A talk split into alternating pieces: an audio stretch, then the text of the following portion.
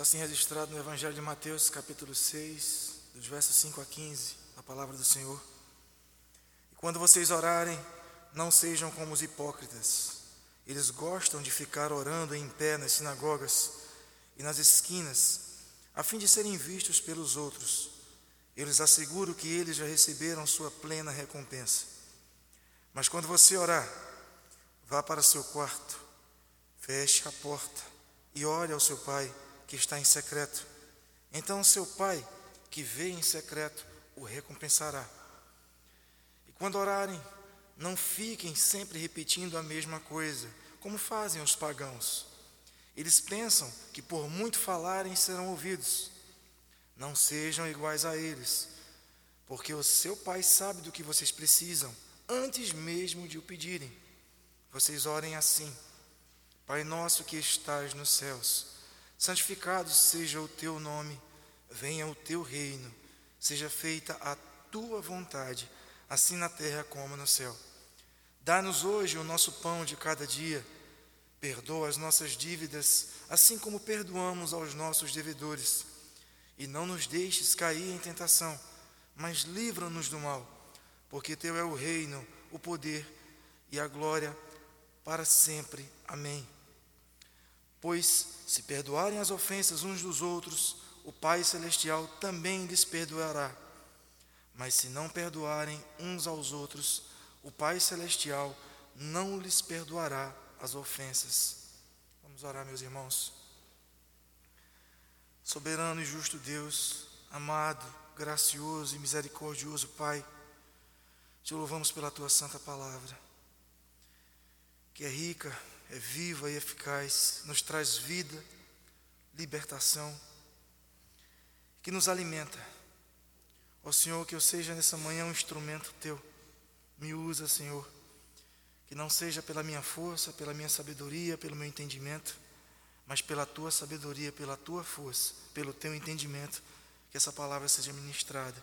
Abençoa também meus irmãos, que todos nós possamos, Senhor, receber do teu Santo Espírito sabedoria do alto que saibamos, ó Pai, que Tu és o justo Deus e que Tu nos abençoa com vida abundante e perdão que nos leva à vida eterna.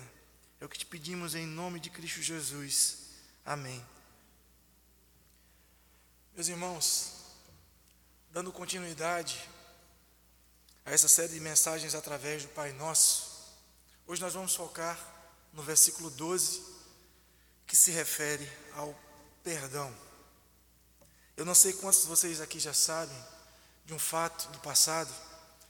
Antigamente, nas guerras, uma das piores torturas do passado era pegar, capturar um soldado vivo e amarrar ele ao corpo de um soldado morto em estado de decomposição. Com o passar dos dias, a morte do soldado morto ia passando lentamente para o corpo do soldado vivo. E este, em um determinado período, vinha a falecer. Era um processo lento, doloroso, extremamente traumático. Refletindo sobre o perdão, eu creio que é justamente isso que acontece com a pessoa que não consegue perdoar. Ela fica presa a essa pessoa por raiva, por mágoa, e lentamente ela vai sendo levada para a morte, tanto física como para a morte espiritual e eterna. Sobre a morte física, já foi provado cientificamente que mágoa, raiva, rancor, esses sentimentos guardados podem causar doenças psicossomáticas em nosso corpo e nos levar à morte. Um exemplo dessas doenças, de uma dessas doenças, é o próprio câncer que ceifa diariamente várias vidas.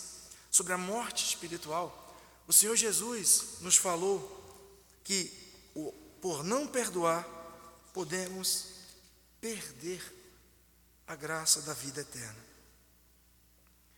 Como já vimos nas semanas anteriores, a oração do Pai Nosso se divide em duas partes. A primeira parte trata da primazia, o nosso Senhor se refere a Ele. E a segunda parte se volta para nós. E com três petições bem específicas, mas ao mesmo tempo bem abrangentes de tudo aquilo que necessitamos. Essas três petições que se referem a nós são bastante completas em tudo o que o cristão precisa. Na primeira petição, no verso 11, é a nossa provisão, a provisão física. É, no verso 12, o Senhor nos ensina a orar por perdão, é a nossa necessidade do perdão do Senhor. E aí ele vai tratar também dos nossos relacionamentos, tanto com ele quanto com o próximo. E no verso 13, a nossa proteção espiritual. Portanto, na segunda parte do Pai Nosso, nós temos a nossa provisão, o nosso perdão e a nossa proteção. E tudo isso provém somente do Senhor. Mas como hoje o nosso foco é só o verso 12, vamos focar no perdão. É estranho, mas geralmente quando a gente fala em perdão, automaticamente o nosso cérebro ele já nos lembra alguém. Não sei se vocês, só em falar isso, já vem aquela pessoa que nos fez algum mal, que nos traiu, que nos feriu. Porém, na oração do Pai Nosso, o Senhor Jesus nos mostra que nós fomos os primeiros a trair, nós fomos os primeiros a ferir, nós fomos os primeiros a magoar. E há uma ordem aqui, quando o Senhor coloca, ele diz, na primeira parte do verso 12: perdoa as nossas dívidas, mostrando o nosso problema, que é primeiro, o nosso problema do nosso relacionamento com Deus. E a segunda parte do verso diz: assim como perdoamos aos nossos devedores. Então, esse verso vai se dividir em duas partes. A primeira parte, perdoa as nossas dívidas, e a segunda parte, o restante do versículo que diz: assim como perdoamos aos nossos devedores. Vamos então primeiro tratar dessa primeira porção do verso, perdoa as nossas dívidas. Crianças, você que está com o seu papelzinho, gostaria que vocês dividissem a sua folha em três partes. E na primeira parte vocês vão desenhar um homem com bastante raiva. Ele está com muita raiva, ele está com várias armas. Desenhe também um céu com algumas nuvens. E por trás de uma dessas nuvens vocês vão colocar, desenhar uma mão com uma bandeira de paz. Vamos escrever nessa bandeira, né? Paz. Essa imagem simboliza que o homem queria fazer justiça com as suas próprias mãos, mas Deus, o dono da justiça, ofereceu paz ao homem. Então vocês vão escrever acima dessa parte, peçam ajuda a seus pais, quem não puder escrever, não souber ainda, a justiça humana e a oferta de paz do Senhor. Então o Senhor Jesus ensinou aos seus discípulos que pedissem, que orassem assim: perdoa as nossas dívidas. Esse é um pedido maravilhoso que nós temos que fazer e nos revela que temos um problema relacional com o Senhor. E esse problema foi causado pelo pecado. Mas é maravilhoso saber que podemos nos aproximar do Senhor, não com medo, não com temor, mas como filhos. Porque essa oração, esse pedido está na oração do Pai Nosso. E o filho se aproxima do seu pai, reconhecendo seu pecado, tendo este direito de se aproximar dele e dizer: Pai Nosso, perdoa as nossas dívidas. Isso é maravilhoso, meus irmãos, porque antes nem sequer nós tínhamos um pai para nos relacionar. Era Deus e suas criaturas. E agora é um pai com seus filhos. Mas esse relacionamento só pode ser restaurado com a intervenção do próprio Deus. Havia um problema. O Deus Pai Criador é o Deus de justiça. Nós entendemos justiça, nós compreendemos justiça. Deus não. Deus é justiça e a fonte de toda justiça plena que existe. Deixa eu dar um exemplo para vocês entenderem um pouco melhor. Eu já dei esse exemplo algumas vezes, mas um exemplo sobre justiça. Um irmão me empresta mil reais. No ato de devolver a ele os mil reais, não mil e cem, não novecentos e noventa e nove, mas mil emprestado e mil devolvido, quando eu devolvo a ele, eu pratico a justiça. É na mesma medida, na mesma moeda, no mesmo, na, mesma, na mesma medida, esse pagamento. Mas o que é o perdão? Já que é o tema que estamos abordando nessa manhã. Bem, vamos voltar ao mesmo exemplo. O irmão me empresta mil reais e na hora que eu vou pagar a ele, o irmão diz: Eberson, não precisa pagar. Ora, o irmão acabou de me perdoar. Mas perdoando a dívida, eu não sei se vocês perceberam, mas ele cancelou a justiça. Ele anulou a justiça. Agora, pensem no Senhor. Ele que é a justiça.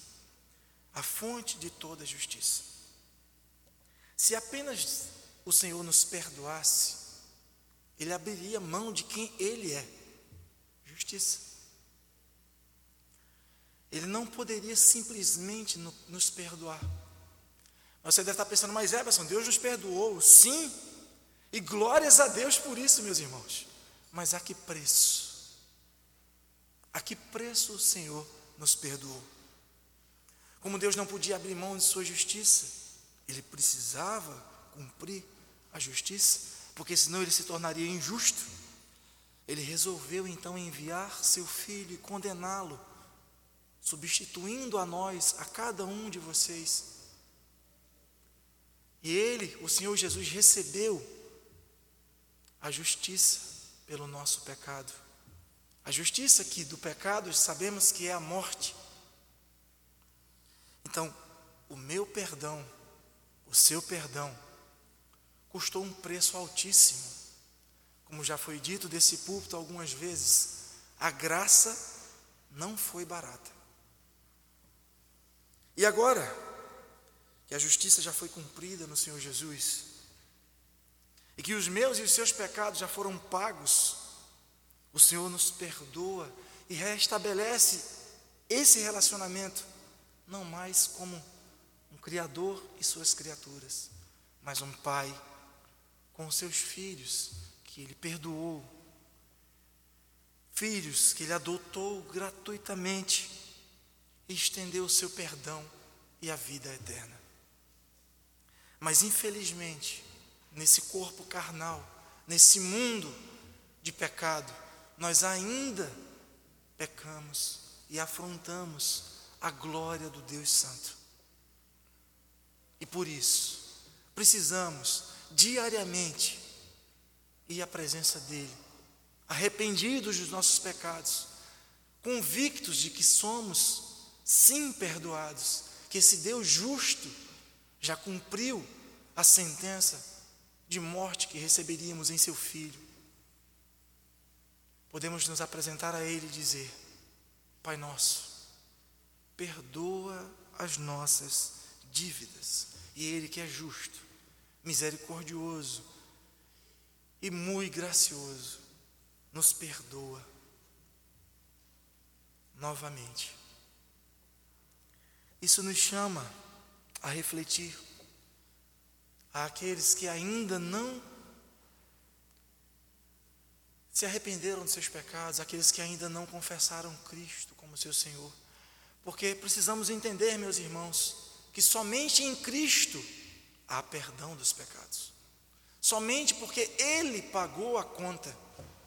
Então, se você ainda não confessou Jesus Cristo como seu Senhor e Salvador, se há aqui entre nós aqueles que ainda estão indecisos, que não tinham entendido que nós fomos condenados naquele dia, naquela cruz, se arrependa dos seus pecados.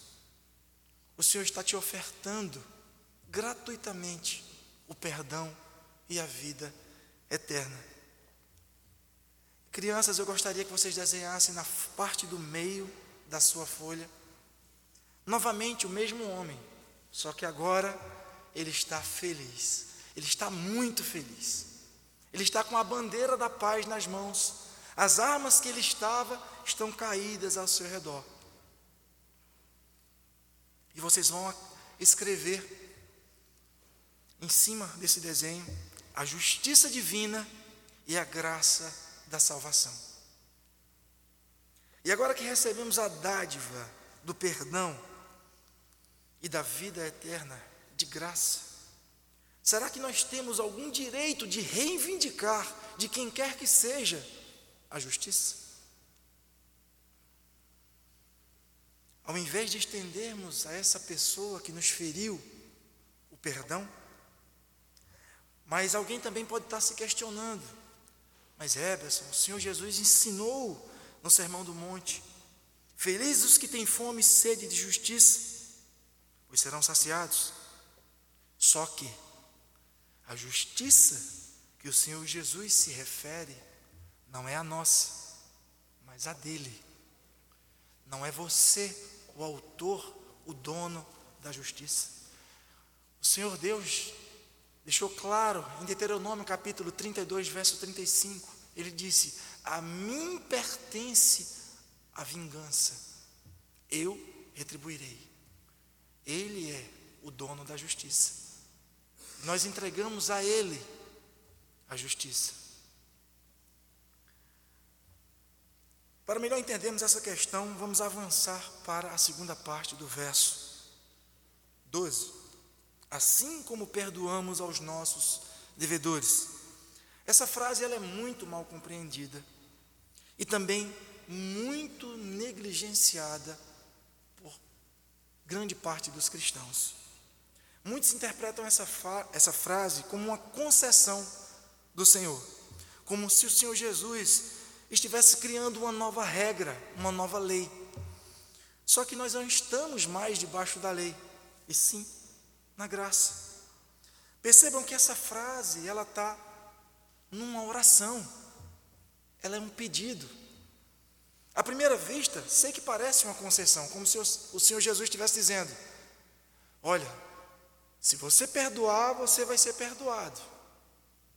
Então, não é um se, é uma continuação da petição anterior. E quem a senhora reconhece a sua total incapacidade de perdoar. Novamente é preciso uma intervenção do Senhor para que nós possamos perdoar o nosso próximo. É Ele que move os nossos corações a perdoar.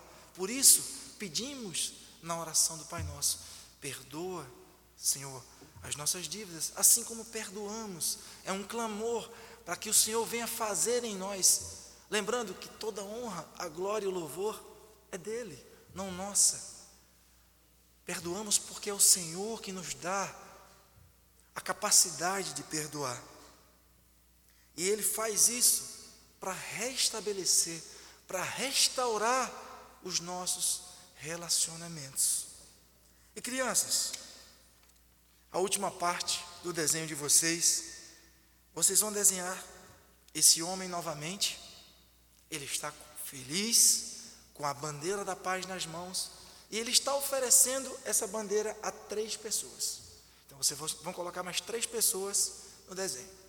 A primeira está, assim como ele, muito feliz e com a bandeirinha da paz na mão. Essa pessoa recebeu, aceitou o pedido de perdão dele e fez as pazes com esse homem. A segunda pessoa, ela, vocês vão desenhar dois balãozinhos, aqueles que colocam em cima de, em desenho, né? Como se ela estivesse pensando: eu perdoo ou não perdoo? Isso se refere àquelas pessoas que vai demorar um tempo até você conquistar o perdão dessa pessoa. E a terceira pessoa, ela está com raiva, igual a ele no começo. Você pode colocar ele com armas, você pode colocar nele umas luvas de boxe, ele quer vingança, ele quer justiça. E eu me lembro de uma vez conversando com o bispo Alexandre da ICNV de Recife, e ele me falou duas coisas a respeito do perdão. A primeira é que o perdão é sobrenatural. Se o perdão é sobrenatural, ele é antinatural. Como disse, é preciso uma intervenção do Senhor.